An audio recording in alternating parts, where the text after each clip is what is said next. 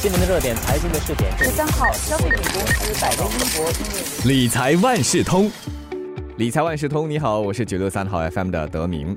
通货膨胀可以说是创下了近四十年来的最高水平，而市场预计美国收紧货币政策将会不断的升温，今年还可能会加息六到七次那么多。分析师因此就认为啊，这个金融市场接下来呢波动呢就会更大了。同时，他们也建议投资者采取多元化的投资策略。在利率上升的大环境之下，投资者要怎么做、怎么布局呢？我邀请华为媒体集团联合早报财经新闻记者黄秀慧和我们说一说应对加息大环境的投资策略。秀慧好。德明你好，大家好。说到利率上升，其实这就意味着企业的借贷还有投资成本会越来越高，这对未来的盈利当然就不好了，展望不利。市场趋势将会怎么受到这个高利率环境的影响呢？秀慧。专家其实是有说到，如果在这个利率上升的环境之下呢，受惠的是那些金融业的一些银行啊，或者是保险公司等等，因为银行都是以借贷然后赚取利息来赚钱的嘛，所以利率上升对他们来说是件好事。所以呢，随着利率上升，他们的净利息。收益率就会扩大。然后，如果我们看一下数据的话呢，今年来 MSCI 世界金融指数的表现明显是遥遥领先的。如果我们看一下截至二月十六日的数据的话呢，MSCI 世界指数是下跌百分之五点三。可是，如果我们看一下 MSCI 世界金融指数的话，它是上涨百分之三点七。而如果我们看一下我们本地的银行，也是涨了不少。就是近年来，大华银行的表现是相当的出色的，就是近年来已经涨了超过两成。所以我们看了世界指数，看了一些企业的表现，整体上来说应该是还比较乐观的，会吗？嗯，是整体上是比较乐观的。专家就认为说，全球股市是还有进一步上涨的空间。因为如果我们看回过去的走势的话，牛市不会在刚开始我们要加息，就是周期开始的时候就结束了。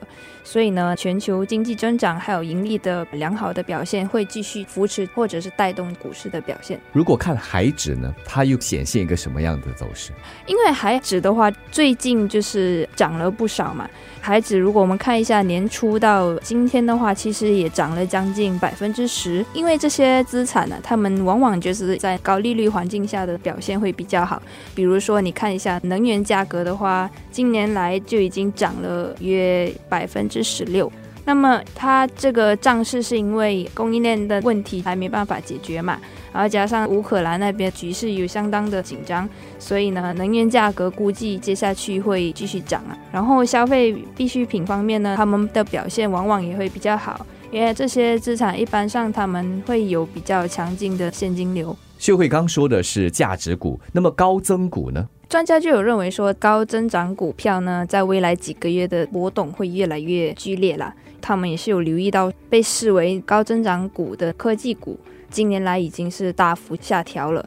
比如说，我们看一下美国的纳斯达克指数，近年来已经下跌超过百分之十。专家就有说到，这可能是因为投资者趁股价在高位的时候脱售，就是赚取之间的价差。然后有另外一个原因，也可能是投资者对这个行业短期内的展望不太看好，然后也是比较担心他们的估值是否会过高。专家也是有留意到，有一些基金已经开始脱手科技股，然后转向部署一些被低估的周期股，还有价值股。听你那么说，科技股失宠了吗？那倒不会，其实他还是看好科技股长期的展望的。科技业会为我们个人或者是企业的营运方式啊带来很大的改变，所以呢，科技这个主题呢，很明显是会持续多年的。然后科技股在疫情期间的这一轮涨势，其实他们是有更强劲的基本面来支撑的。嗯，所以跟当时哈两千年这互联网泡沫破裂的情况就不一样了吧？啊，是。还有些什么原因可以带动科技股的表现的？另一个因素就是并购潜力也会带动科技股的表现。就是一般上现金充裕的大型科技公司一直都在寻找收购目标，就是以实现协同效应和增长。总而言之，现金流是衡量公司基本面价值的因素啦。如果某个公司有很强劲的现金流的话，公司管理层就有资金去进行一些收购啊、派息或者是回购股票来提升股东的价值。所以呢，投资者在挑选投资领域的时候，可以留意一下公司的一个自由现金流是否处于正数。这个自由现金流它主要衡量的就是扣掉资本开销后的那个营运现金流，然后另外一个可以看的指标就是自由现金流收益率。投资者面对利率上升趋势，还有市场未来的波动，专家是怎么建议他们部署投资组合的配置呢？分析师他们普遍上都是比较看好股市的展望了，不过他们认为投资者应该要。采取一个多元化的策略，然后确保他们的投资组合是有达到一个风险的平衡的，所以他们也是有建议投资者可能可以部署一些波动较低的债券。在债券呢，专家是比较看好那个高收益债券的，因为高收益债券的估值是比投资级。债券会更诱人，然后高收益债券呢，它的违约风险是比较高的，所以投资者会大可能拿不回利息，可能也拿不回本金，所以呢，他们的收益率是比较高的。那么，如果我们看一下投资级的债券的话呢，它的利息是比较低的，因为它的违约风险比较低，所以比较多评级机构会给他们。比较高的那个评级，这样子。另外一个可以关注的就是这利率了。这些日子大家都担心的是利率会上调，一旦上调的话，对债券也会有冲击。那是不是表示债券也失去了它的吸引力？债券市场其实是很可能会面对利率上升的一个阻力啊，因为当利率上升的时候，债券价格就会下跌。投资者可能可以考虑一下期限比较短的债券，因为长期债券往往会对利率上升更加敏感。嗯，外国的债券是不是也可以考虑啊？是的，就是专家也是有看好一些，比如说中国政府债券，因为中国保持比较宽松的货币政策来稳住他们的经济嘛，所以呢，这个就有可能会推动中国政府债券的价格。而且中国的通货膨胀还是处于可控制的范围内。